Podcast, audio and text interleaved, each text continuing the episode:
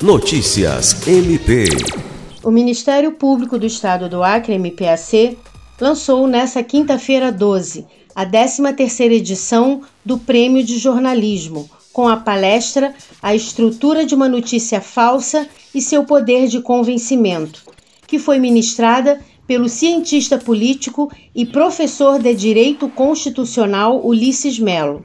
O palestrante é doutorando pela Universidade Federal de Pernambuco e pesquisa sobre a relação entre notícias falsas e comportamento político.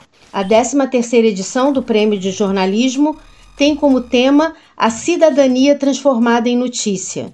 A premiação representa o reconhecimento do MPAC à função social da mídia e sua importante contribuição como formadora de opinião e difusora de informações.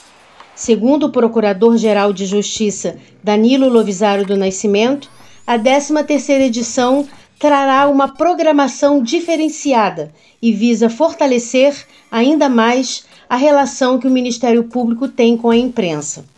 Lucimar Gomes, para a Agência de Notícias do Ministério Público do Estado do Acre.